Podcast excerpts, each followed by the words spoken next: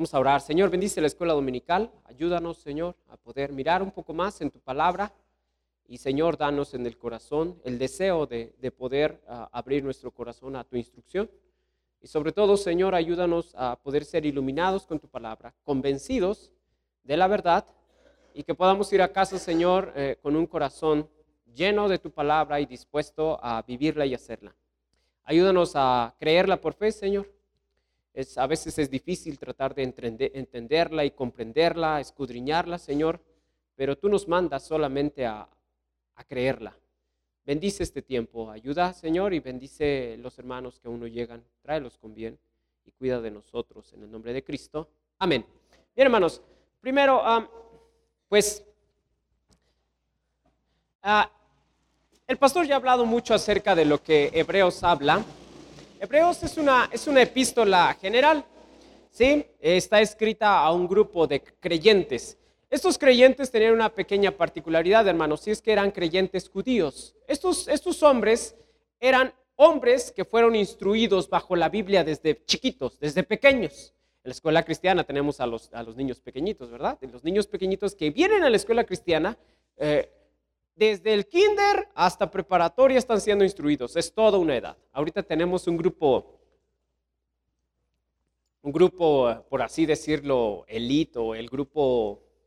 Ah, es un grupo muy bonito, hermanos. Es el grupo de primero de secundaria.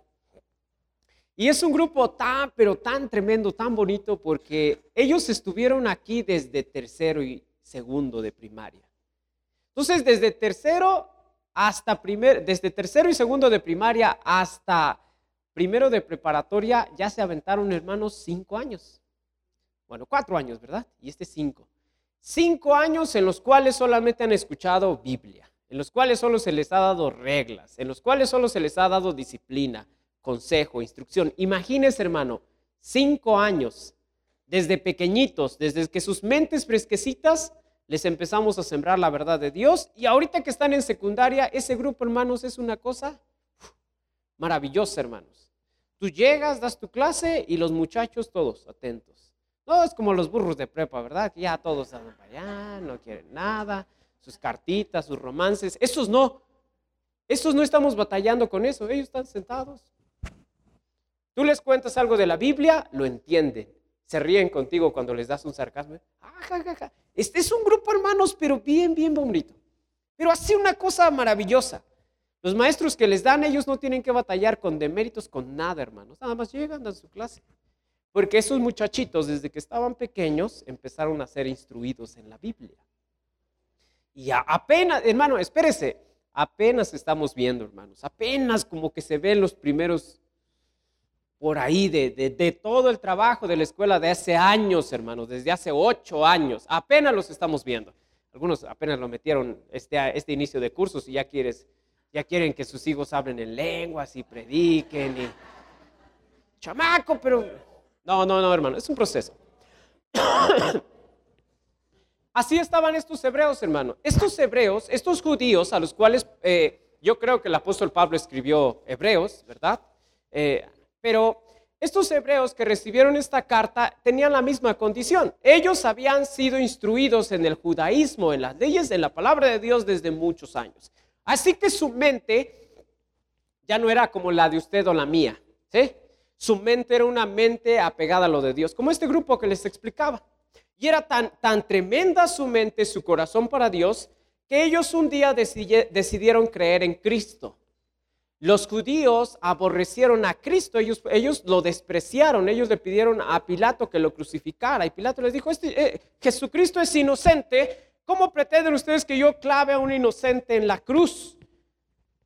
Y entonces los judíos le dijeron, tú no te preocupes, su sangre sea sobre nosotros. ¿Ha usted escuchado esas, ha visto esas películas donde los judíos son exterminados por los nazis y que son perseguidos? Y todos, ay, pobrecitos judíos, y ay, el corazón, ¿no? Sí, pero la realidad, hermano, es que es una consecuencia por haber dicho, su sangre sea sobre nosotros. Las generaciones están pagando el haber desechado a Jesucristo. Y entonces esos hombres desecharon un día a Cristo. Pero después que Jesús resucitó de entre los muertos, Jesús apareció a sus discípulos, les dio la encomienda, les dio les dijo que esperaran la promesa del Espíritu Santo. El Espíritu Santo, después que él asciende al cielo, 50 días después, llega. Y una vez que llega, ¿verdad? Dice la Biblia que los, los, los apóstoles tomaron el Espíritu y lo primero que empezaron a hacer una vez que el Espíritu vino en sus vidas fue predicar el Evangelio de Cristo. No se pusieron a hacer magia ni milagros. Ellos lo primero que hicieron fue predicar el Evangelio de Cristo. Predican el Evangelio hay muchos judíos de muchas partes del mundo en ese día, por la fiesta de Pentecostés, venían muchos judíos de diferentes naciones a adorar a Dios en el templo. Y una vez que predica Pedro, dice la Biblia que esos judíos creyeron el Evangelio y creyeron miles y se añadieron a la iglesia. Y una vez que creyeron el Evangelio, estos hombres empezaron a padecer por haber creído algo diferente a lo que normalmente creían. ¿Sí me entiende? Cuando una persona cree la verdad, siempre tiene que padecer. ¿Sí? Por ejemplo, ¿verdad? Esto no es, no es muy, no es, no es igual, pero es un buen ejemplo.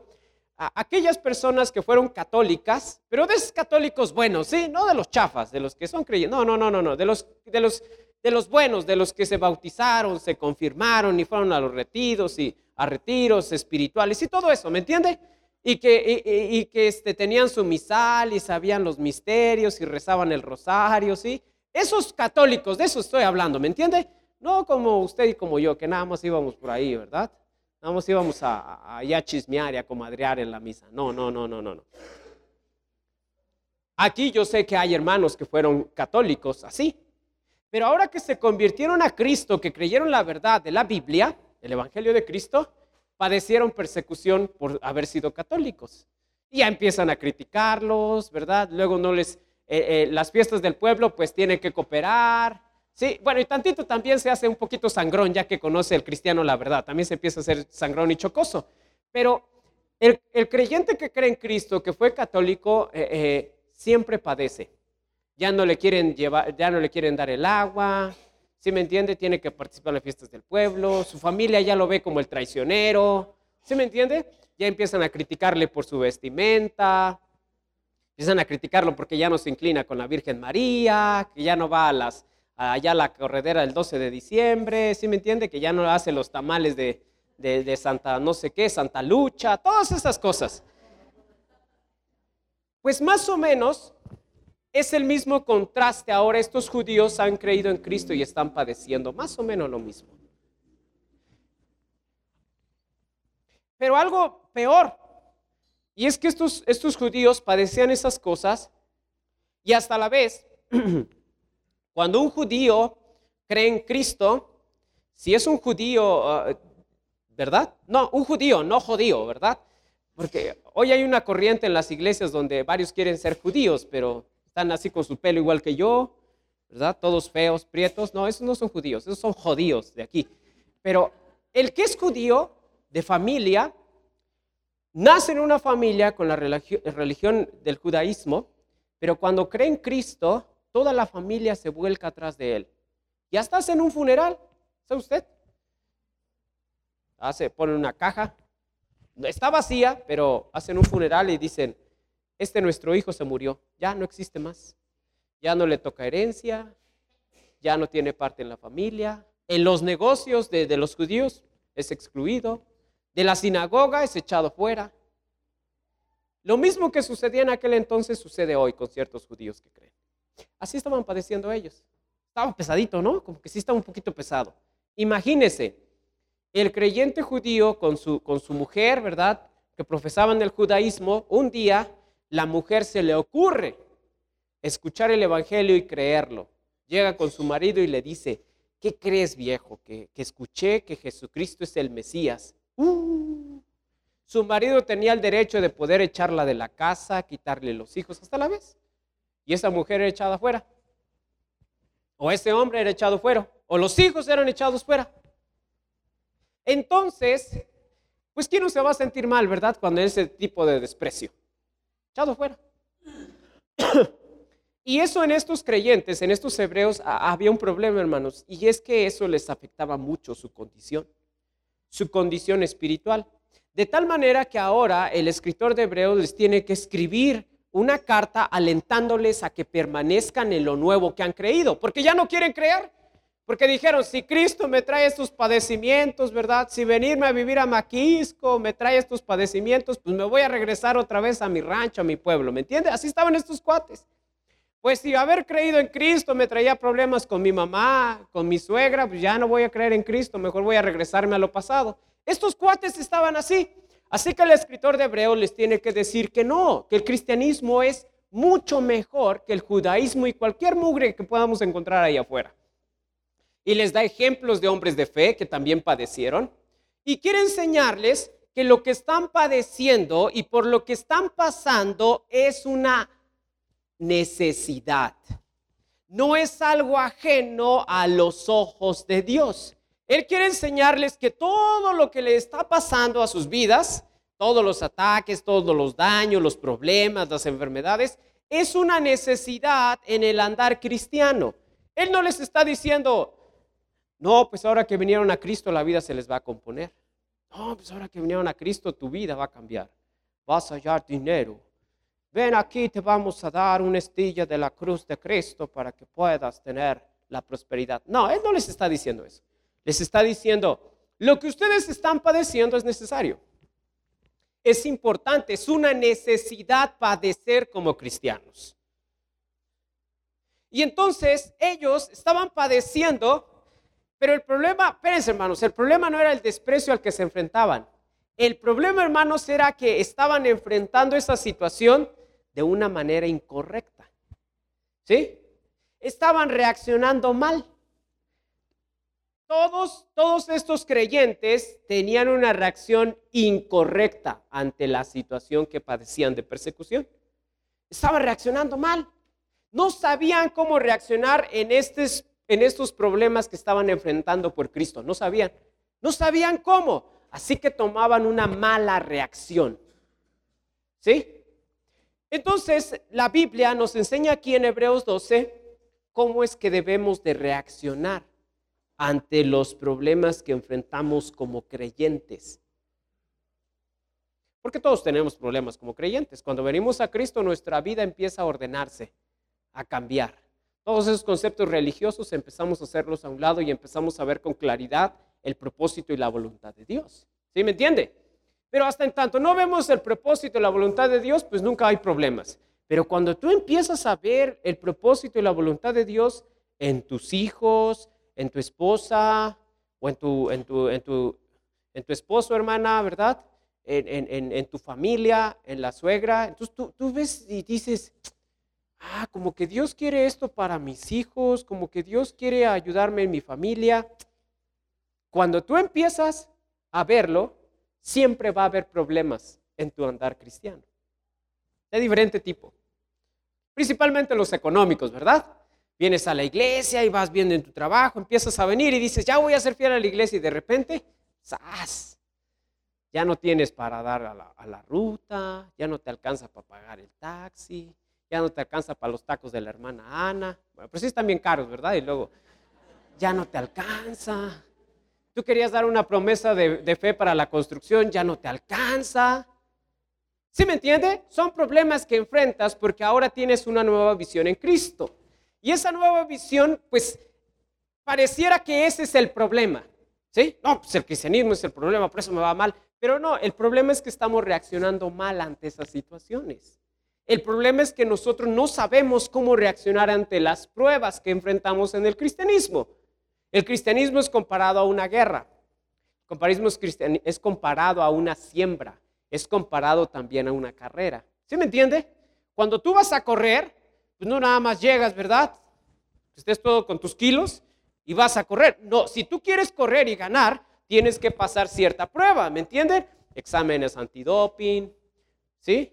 tienes que pasar eh, el límite de velocidad, se checan con el cronómetro si cumple los parámetros. Cuando tú vas a sembrar, no nada más echa la semilla y sola se da. Si quieres una buena cosecha, tienes que trabajar. De repente no llueve, de repente pues no compras el fertilizante, ¿sí me entiende? Tienes que quitarle la hierba porque cuesta. El cristianismo también es comparado a una guerra. En la guerra nada más llega el general. Ya gané. ríndanse nos rendimos. No, tiene que pelear, tiene que haber una lucha cuerpo a cuerpo. Así es el cristianismo. El Cristianismo es comparado así. Siempre va a haber una lucha y una batalla para buscar la voluntad de Dios. Y esas pruebas, esas, esas batallas que vienen, no sabemos cómo enfrentarlos. ¿O sí? Y siempre, casi siempre, hermano, por no saber cómo enfrentarlos, los enfrentamos mal y reaccionamos mal.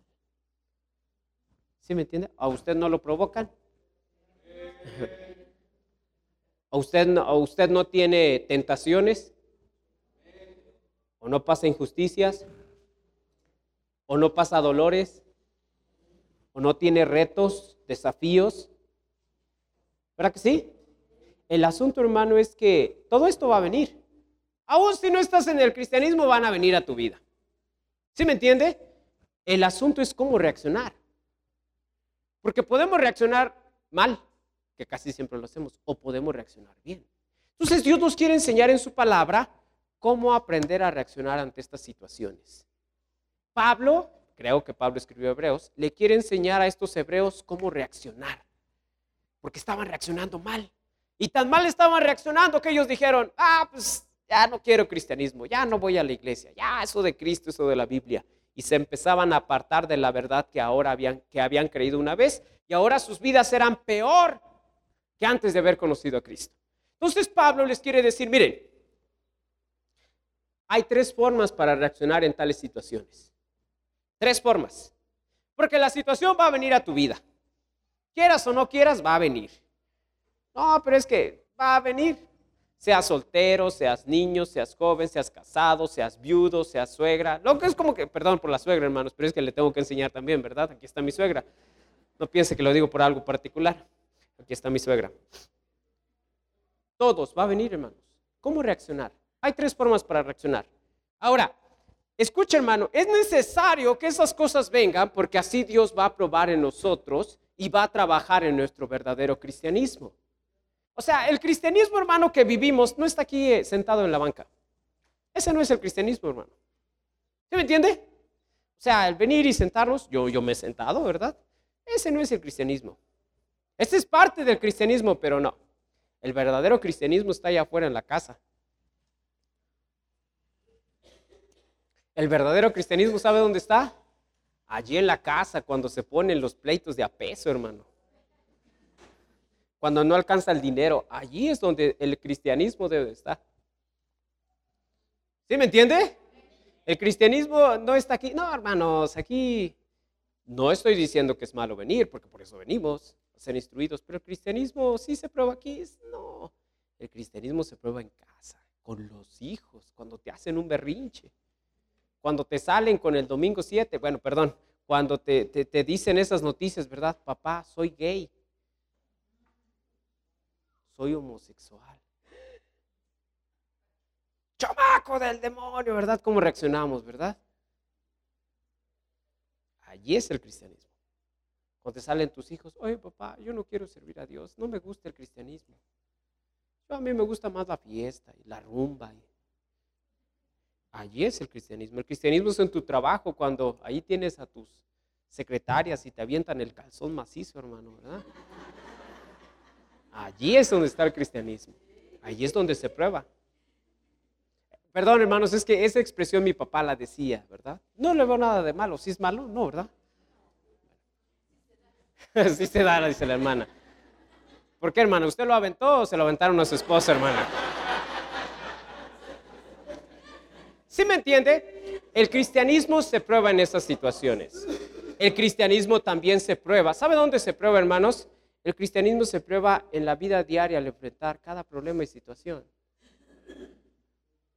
Estaba, estaba yo estaba viendo en, una noticia de, una noticia ahí en el Facebook que hablaba acerca de, de que hoy las generaciones se les hace fácil deshacerse de los abuelos.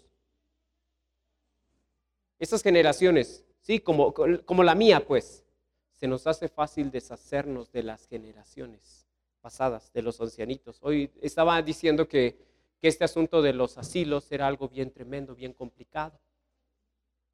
Dice que están creciendo en número, están creciendo tanto, tanto, tanto. Acá, hermanos, acá, acá, hermanos, acá. Acá está la enseñanza, hermanos, tranquilos. dice, la, dice, decía esta noticia que los asilos están creciendo tanto que va a llegar un momento en el cual va a haber más asilos que escuelas. Porque las generaciones jóvenes están arrumbando a los ancianos allí. Ahora, ¿saben qué pasa? Hermano Miguel, ¿puede ayudarnos, hermano? Ayúdenos, hermano. Por favor, hermano Miguel, ahí para. Ayúdenos, hermano Miguel. Por favor, hermano Miguel, ayúdenos. Sí, por favor. Acá, hermanos, acá no pasa nada. No pasa nada, hermanos. Cierren las puertas, hermano, por favor. Ahora, estaba diciendo esto, hermanos. ¿Sabe usted que las generaciones nuevas de cristianos, es ahí donde se prueba el cristianismo, hermanos? En cómo saber tratar con esas generaciones pasadas. ¿Sí? Es allí donde verdaderamente se prueba el cristianismo del corazón. No, hermanos, aquí pues sí, pero no, el cristianismo se prueba allí. Ahora, el asunto nada más es este, hermanos. El asunto es que nosotros debemos de aprender a reaccionar ante tales situaciones. Y la Biblia nos enseña tres cosas o tres formas de reaccionar. La primera, hermanos, mire, vaya la Biblia ahí, Hebreos 12. 12, 12. Ahora, la prueba tiene que venir, hermanos. ¿Sí me entiende? Es necesario, no podemos escapar. Los problemas tienen que venir, son necesarios en nuestra vida cristiana. El problema es cómo reaccionar. Mire lo que dice 12:12 12 de Hebreos. Dice, por lo cual, levantad las manos caídas y las rodillas paralizadas y hacer sendas derechas para vuestros pies, para que lo cojo no se salga del camino, sino que sea sanado.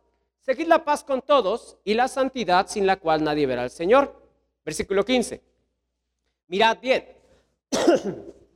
no sea que alguno deje de alcanzar la gracia de Dios, que brotando alguna raíz de amargura os estorbe y por ella que sean muchos, sean contaminados. Entonces la primera forma de reaccionar a los problemas, ¿sabe cuál es? Es reaccionar con amargura. Vamos a ver un ejemplo. Mire lo que dice Génesis. Vamos a ir al libro de Génesis, hermanos. Génesis 27. Les cuento el chisme, ¿verdad? Este, Isaac ha tenido dos hijos, Esaú y Jacob. Pero el Jacob es bien astuto y él sabe que Dios lo ha elegido. Así que busca quedarse con la bendición de su hermano. El problema es que su hermano, ¿verdad? Es medio sonso y su hermano no quiere la bendición de Dios. Así que él, él menosprecia las cosas de Dios y dice, no, ¿para qué quiero este asunto de Dios? ¿Para qué quiero el cristianismo? Y entonces ahí en el 27, 30, se arma ahí una treta. Jacob engaña a Isaac y le hace creer que él es el verdadero hijo cuando no lo es. Entonces Esaú entra, Dios le da la bendición a Jacob y Esaú se queda sin bendición. Versículo 32. Entonces Isaac su padre le dijo, viene Isaac Viene Saúl le dice, padre, este, pues ya te traje tu comida, bendíceme. 32. Entonces Isaac, su padre, le dijo, ¿quién eres tú? Y él le dijo, yo soy tu hijo, tu primogénito, Esaú. Y se estremeció Isaac grandemente y dijo, ¿quién es el que vino aquí, que trajo casa y me dio y comía todo lo, ah, de todo antes que tú vinieses? Yo le, bendí, le bendije y será bendito. Cuando Esaú oyó las palabras de su padre, clamó con un muy grande y muy amarga exclamación y le dijo, bendíceme, Padre, bendíceme también a mí, Padre mío. Y él le dijo, vino tu hermano con engaño y tomó tu bendición. Y Esaú respondió, bien llamaron su nombre Jacob, pues ya me ha suplantado dos veces, se apoderó de mi primogenitura y aquí ahora ha tomado mi bendición y dijo, ¿no has guardado bendición para mí? Versículo 41. Y aborreció Esaú a Jacob por la bendición con que su padre le había bendecido y dijo en su corazón, llegarán los días del luto de mi padre, se va a morir mi papá y yo mataré a mi hermano Jacob. ¿Saben qué hizo? Esaú tuvo que enfrentarse con un problema. Y modo, le quitaron su bendición. Es más, ni siquiera se la quitaron, él mismo la perdió. Mucho antes ya la había entregado. Pero él ahora vienen, la quitan. ¿Y saben qué dijo Esaú? Ya vino Jacob y me la quitó. Maldito este triste Jacob, su plantador. Y dice la Biblia entonces que vino, vino Esaú y dijo, pero un día se va a morir mi padre y no va a haber quien cuide a Jacob y lo voy a matar. ¿Sabe por qué? Porque Esaú sabe qué hizo ante la situación, ante este problema. ¿Sabe cómo reaccionó? Con amargura. Mire lo que dice Hebreos 12, 16. ¿Sabe usted que generalmente nosotros reaccionamos con amargura ante los problemas? Mire lo que dice ahí el versículo 16. Hablando de, dice el versículo 15, mirad bien, no sé que alguno deje de alcanzar la gracia de Dios, que brotando alguna raíz de amargura os estorbe y por ella muchos seáis contaminados. No sea que haya algún fornicario o profano como Esaú, que por una sola comida, ¿qué hizo? Vendió su primer. ¿Sabe cuál fue la reacción de Esaú? Esaú dijo, le voy a matar al desgraciado. Y esto me pasa por estar en esta triste familia que no hace nada por uno. ¿Y sabe qué? Tanto yo aquí con mi padre, fui a traerle su casa y su comida y mira nada más cómo me paga. Pero se va a morir este triste viejo y entonces sí también voy a matar a su hijo. Porque Saúl reaccionó con amargura. Amargura. La amargura dice aquí que es una raíz. Y nosotros podemos reaccionar con amargura ante las pruebas. Así como que, y ya, esto me pasa por ir a la triste iglesia, que quién sabe qué. Hermano, no, no hable así. No, también usted, que la fregada, que quién sabe qué. ¿Me entiende? ¿Sabe por qué? Porque generalmente ante los problemas reaccionamos con amargura. Ah, que quién sabe qué, que quién se cree el pastor, que quién sabe. Sí, como él no está padeciendo, ¿verdad? Como él no tiene necesidad. A ver, a ver, ¿dónde está ahorita que necesito para darle de comer a mis hijos? Hijos, amargura. Pero ahora que vean los hermanos, les voy a decir y se las voy a mentar y van a ver, hijos. Reaccionamos con amargura. Número uno, con amargura. Número dos, mire lo que dice el 18. Ahora, la amargura, hermanos, estorba. Si tú te amargas, hermano, en las pruebas y padecimientos que padeces como cristiano, mira lo que dice ahí el versículo 17, porque ya sabéis que aún después, deseando heredar la bendición, fue desechado. Y no hubo oportunidad para el arrepentimiento, aunque la procuró con lágrimas. Y aunque después dijo, oh, no, ah, Dios, me arrepiento de lo que hice. Ah". Dice Dios, ya no, ya, ya. Reaccionaste mal, ahora Ya, no pasaste. Ya no. Dice, mire lo que dice el 18, número 2. Porque no os habéis acercado al monte que se podía palpar y que ardía en fuego, a la oscuridad, a las tinieblas y a la tempestad, al sonido de la trompeta y a la voz que hablaba, la cual los que la oyeron rogaron que no se les hablase más, porque no podían soportar lo que se ordenaba. Si aún una te tocar el monte, será apedreado, pasado por dardo. Y tan terrible era lo que veían que Moisés dijo, estoy espantado y qué, temblando. ¿Sabe qué sucede? La otra forma de, reaccionar es reaccionar ante, los problemas con desaliento, desalentarse en los problemas, tomar una actitud así. Ah, no, no, mejor no. Ah, pues es que ir a la iglesia cuesta, mejor no voy, ya no voy. No, ya no. Y eso de ir al retiro de matrimonios, ¿cómo le voy a hacer? No, pues mejor no voy. Pues Oye vieja, ¿verdad que no quieres ir? Y la mujer también toda desalentada, ¿verdad? Sí, ¿verdad? No, mejor ese dinerito, mejor lo juntamos y nos compramos la de plasma, ¿verdad? Sí, mejor. Ah, nos desalentamos. Mire lo que dice la Biblia ahí en Éxodo. Vamos a Éxodo 19, 12. Le cuento el chisme. Dios ha sacado al pueblo de Israel de Egipto. Entonces han pasado ya, han cruzado el Mar Rojo, ya están por llegar a la tierra prometida. 19.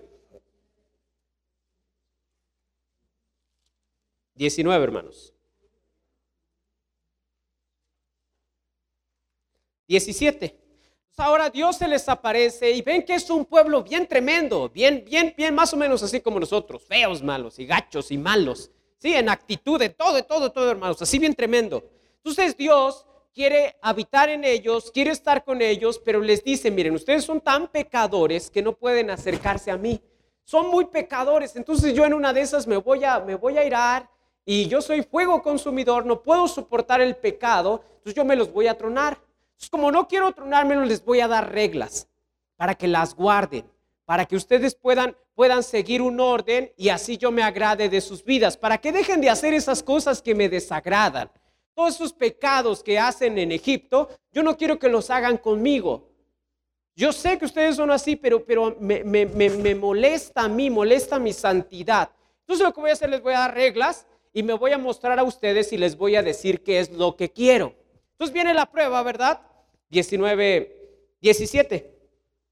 Y Moisés sacó, al campamento, sacó del campamento al pueblo para recibir a Dios y se detuvieron al pie del monte Sinaí.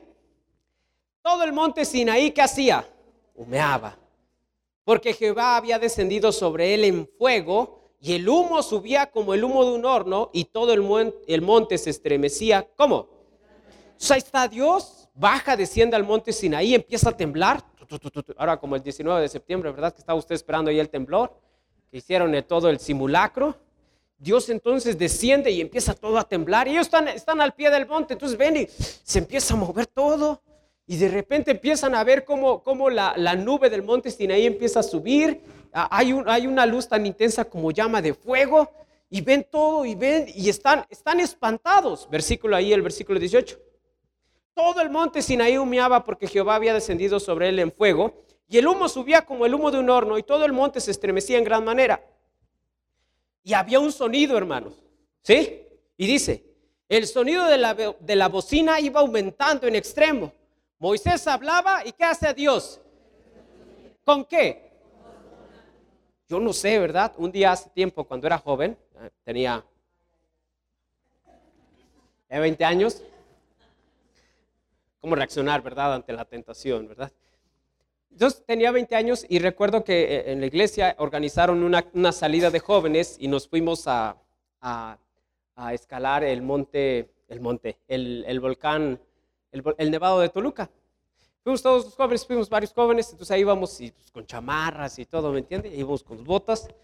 Y, y en esta ocasión era algo curioso porque estaba nevando en el nevado de Toluca, estaba nevando, estaba el frío a todo lo que daba pero había una tormenta, solo ahí en el volcán, solo había una tormenta. Entonces estaba así medio oscuro y estaba nevando y, nosotros tratamos de subir al punto más alto y ahí vamos subiendo, ¿verdad? Y de repente cuando estamos subiendo se escuchan los relámpagos.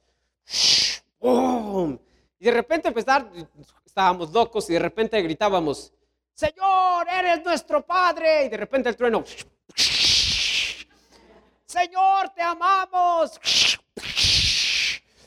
Y así íbamos, ¿no? Hasta que de repente, cuando íbamos a subir, íbamos subiendo y de repente un triste loco, yo no sé quién, empezó a gritar, Señor, respóndenos con voz como en el monte Sinaí. Y de repente se escucha así un triste rayazo así, ¡pum! Y así todos los pelos se nos pararon. Triste rayo cayó, yo creo que cayó como unos 10 metros a un lado, hermano. Ya ni subimos hasta arriba, bajamos todos espantados, hermanos, todos bien espantados. Y ahí veníamos diciendo, ah, pero querías hablar con Dios, ¿verdad? Más o menos así, hermanos. Más o menos así me recuerda este pasaje. Una voz tronante. Y todos se espantaron. Y dice ahí el versículo 20. Y descendió Jehová sobre el monte Sinaí, sobre la cumbre del monte, y llamó Jehová a Moisés a la cumbre del monte, y Moisés subió. Y Jehová dijo a Moisés, Desciende, ordena al pueblo que no traspase los límites para ver a Jehová, porque caerá multitud de ellos. ¿Imaginan?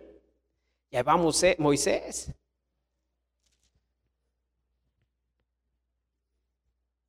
Total, viene Moisés, les da las leyes. Pero ¿qué creen que pasó? Que una vez que les da las leyes y les dice lo que él quiere, el pueblo se raja, hermanos. Y les dice, ¿saben qué? No, no, no queremos ir. Si ese es Dios, si hay trueno. no, mejor habla tú con Dios y nosotros no. Mejor tú hazte sacerdote de nosotros y lo que Dios te diga a ti, dínoslo a nosotros, porque nosotros nos da miedo. ¿Sabe qué pasó con este pueblo? Se desalentó. Así es como, es como cuando Dios te, te pide que te comprometas con Él, ¿verdad? Sí, y tú, Señor, quiero ver tu presencia y tu poder en mi familia, Señor. Y de repente escuchas una predicación que te dice, ¿verdad? Pues ven más seguido a la iglesia. No, no, no, no, no, eso no, no, no, no, no. Te llama el capitán de ruta, hermano, va a venir a la iglesia. E, este, hermano, ¿qué cree que?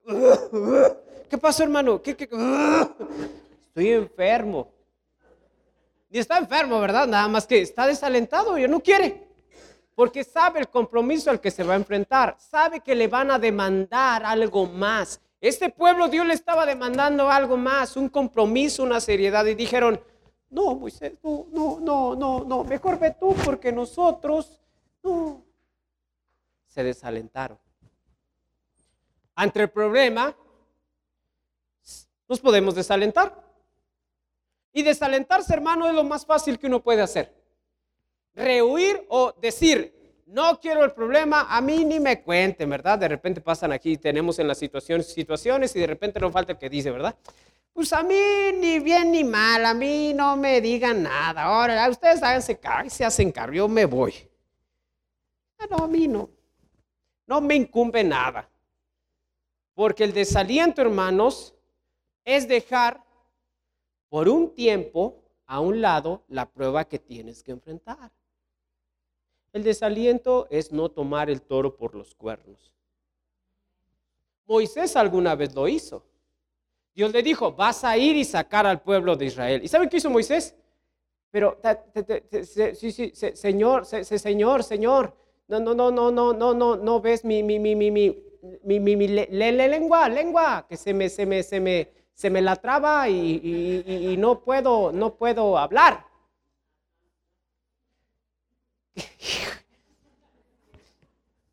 Igual nosotros, ¿verdad? Pero Señor, yo, yo, yo, yo, no, no, no, no, no, no, no puedo ir a la, a la iglesia, tú sabes. Y Moisés dijo, no, yo no. Mejor envía a Aarón en lugar de mí. Y Dios le dijo, no, vas a ir tú. Hace 40 años tú mataste un Egipto y querías sacar al pueblo, ¿no? ¿Ya se te olvidó? Y que también huiste y no quisiste hacerlo, pues ahora sí lo vas a hacer. Moisés dos veces huyó de su compromiso o trató, una sí lo consiguió, la otra. Entonces, hermano, usted puede tomar las cosas en desaliento, sentarse y decir, no, y armar su berrinche. No. Dice la Biblia ahí, regresa en Hebreos 12. El problema de desalentarse, hermanos, el problema cuando uno se desalienta es que entonces uno empieza a ver las cosas con hipocresía. Cuando te amargas, pues se te hace fácil mandar toda la fregada. Ah, que quién sabe qué agarra represalia, ¿verdad? Señas músculo, así como yo también las puedo.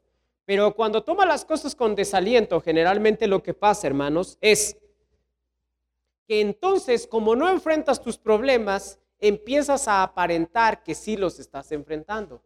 Entonces te vuelves hipócrita. Ya no estás siguiendo el plan de Dios, solamente estás como con la papa caliente. Nunca agarras al toro por los cuernos. Entonces, pues, como que, como que toreas, como que no toreas. ¿Sí me entiende? Cuando uno se desalienta hace eso. Y mire lo que dice el versículo 22. 20 dice, porque no podían soportar lo que se ordenaba.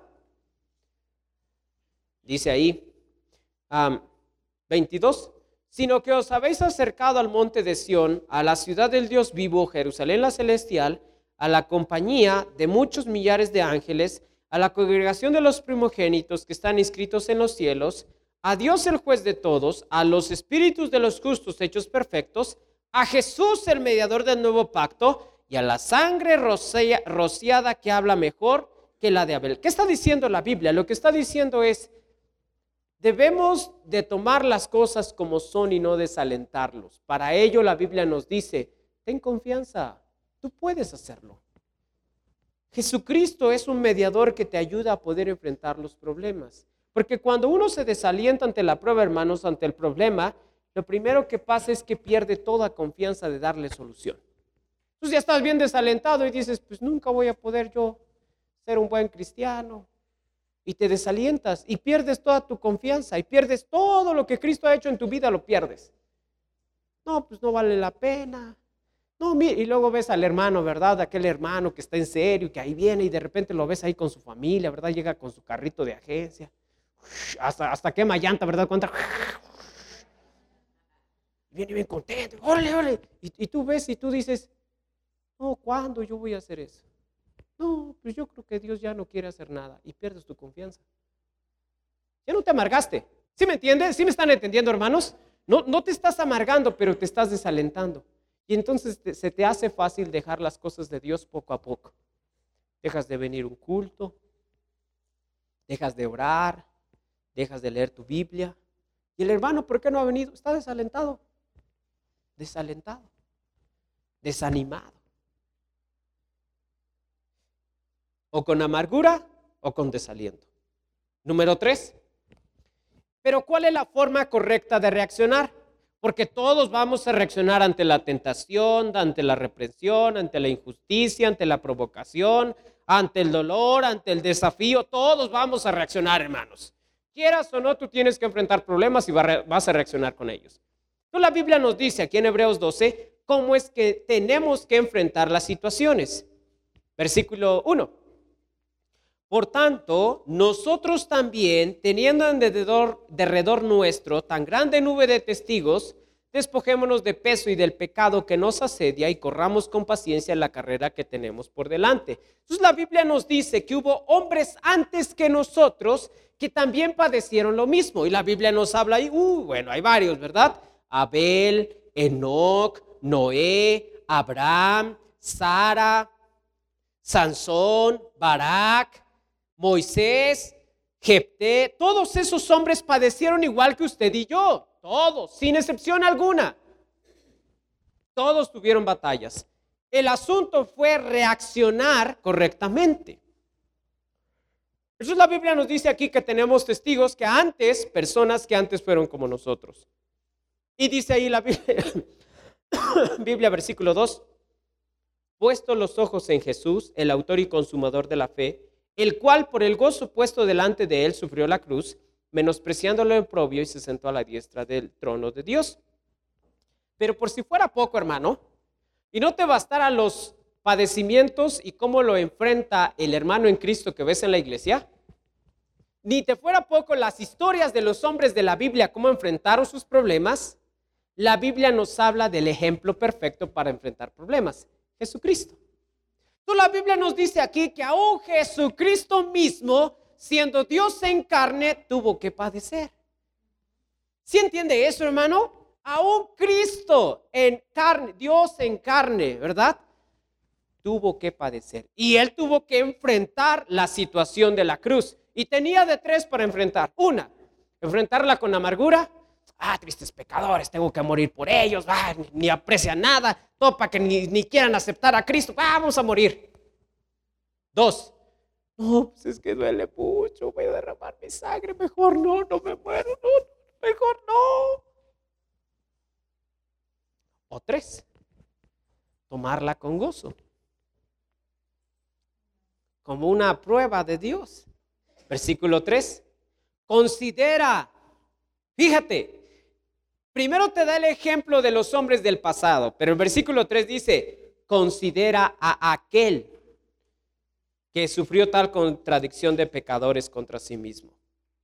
Mira, el escritor dice, pero por si no te guste de leer la Biblia y las historias de esos hombres, considera a Jesús como ejemplo.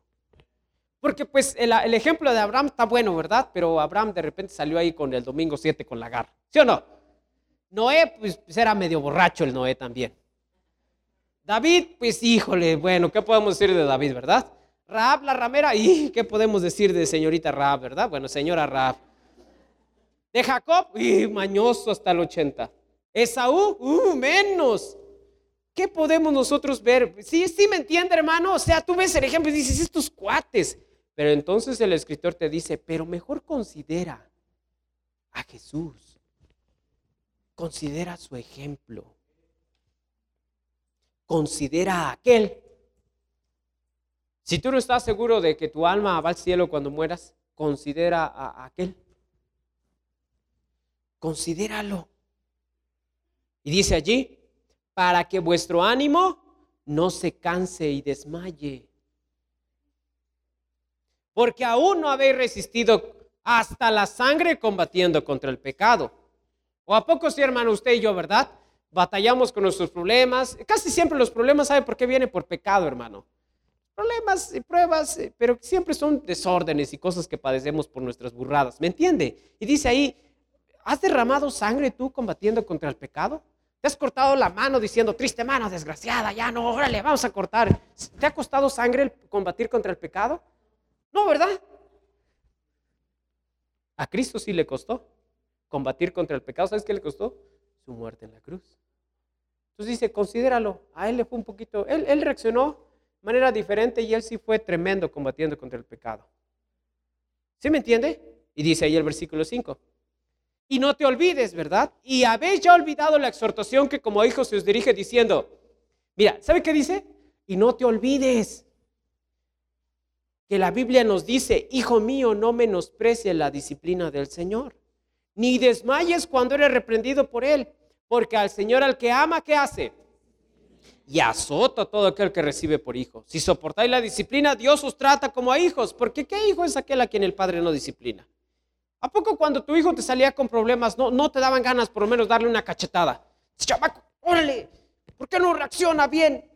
¿Sí? Cuando se enamoraba, ¿verdad? De la chamaca mensa y tú, ahí está, lo veías bien menso y tú, hijo, reacciona, reacciona y querías darle un zape, ¿verdad? Reacciona, ¿qué, no ves? Y el chamaco todo tonto. ¿No te acuerdas cuando tú querías que tus hijos reaccionaran bien ante las cosas? Cuando no se aprendían el número 2 y la tabla del 6, que le, Chamaco, entiende, entiende, cabezón.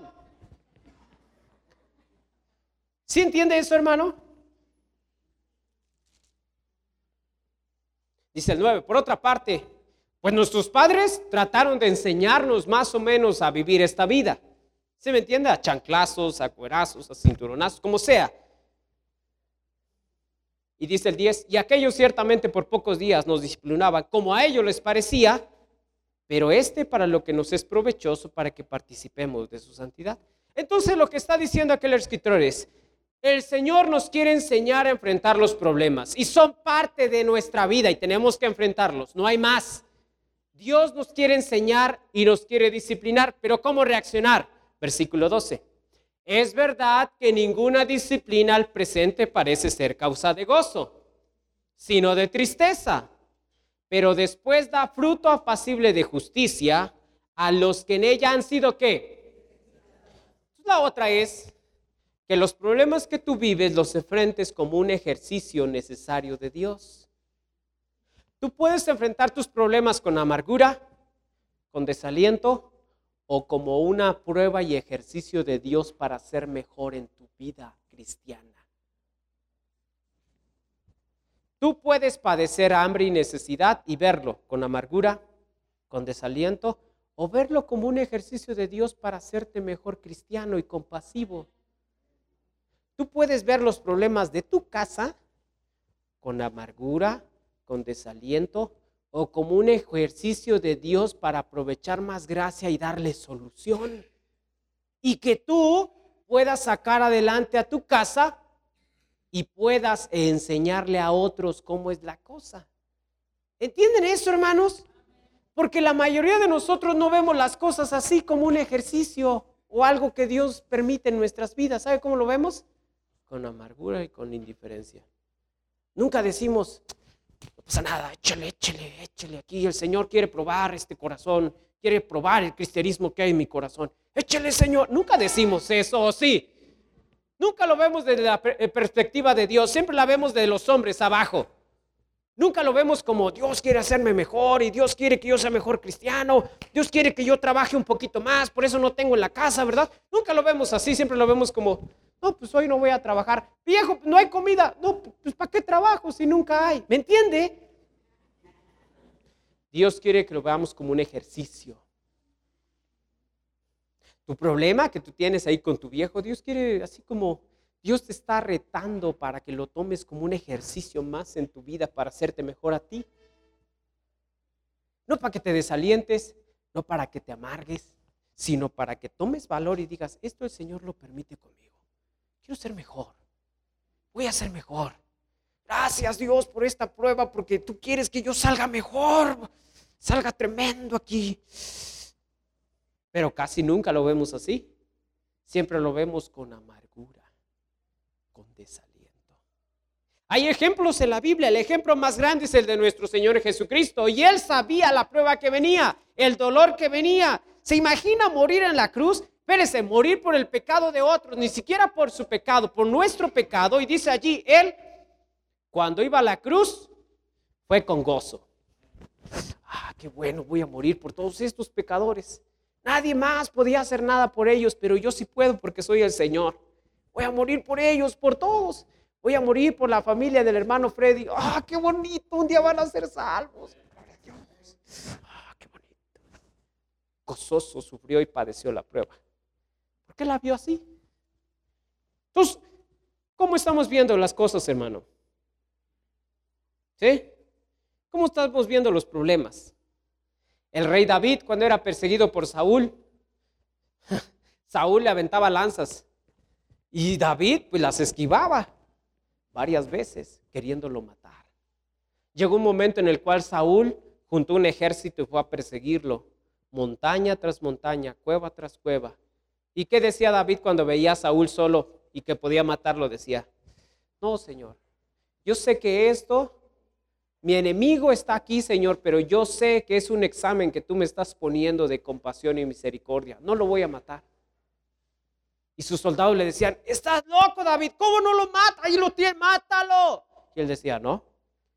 Si, si Dios no toca al siervo de Dios, yo menos lo voy a tocar. Algunos de nosotros nos echamos tacos del pastor todas las tardes, ¿verdad? Y noches. Cuando Saúl murió, David se fue al reino, Absalón quiso quitarle su lugar. ¿Y saben qué hizo David? David no dijo, ese chamaco, ¿cómo, cómo, cómo? Dijo, está bien, no pasa nada. Órale, si tú quieres, órale, pásale. Pásale. Y los hombres vieron y dijeron, miserable David, hasta que por fin Dios te dio tu pago, perverso, sanguinario, y aventaba un hombre piedras y polvo y se las aventaba. Y David nada más se tapaba. Y sus generales dijeron, déjanos David, ahorita lo matamos, este desgraciado, que, que lo vamos a matar. Y dice la Biblia que entonces David dijo, no, déjenlo, porque Dios lo ha mandado a maldecirme, me lo merezco. Qué corazón de hombre, ¿no? Cómo veía las cosas. Pero usted y yo, así, ahora, ¿qué? Traigo machete, ¿eh? tranquilo, bájale. Nadie quiere reaccionar de ese tipo. Nadie, hermanos. Nadie.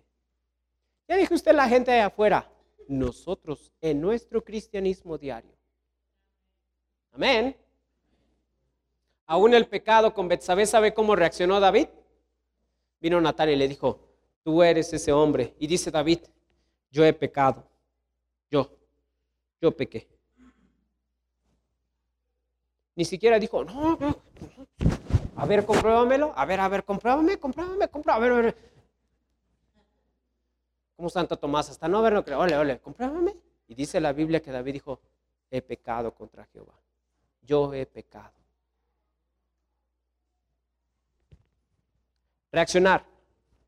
Debemos de aprender a reaccionar, hermanos. Aprendamos a reaccionar. Nuestra vida cristiana va a ser mucho más feliz si aprendemos a reaccionar correctamente. Amén.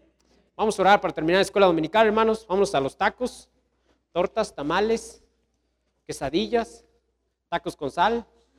Vamos a comer, hermanos. Vamos a orar y vamos a terminar la escuela dominical. ¿Alguien tiene alguna pregunta, duda, queja, sugerencia? ¿No? No, que tenemos esa hambre, ¿verdad? Vamos a orar y vamos a, vamos a terminar el servicio. Vamos a orar. Señor, bendice la escuela dominical. Gracias. Dios, danos un corazón sincero, genuino, sencillo y humilde para poder enfrentar nuestros problemas, Señor, como un ejercicio más, lejos de verlos con amargura y desaliento. Ayúdanos, Señor. Enséñanos a poder reaccionar de manera correcta. Gracias por el tiempo que nos das. Bendice el servicio de mediodía en el nombre de Jesucristo. Amén. Vámonos, hermanos.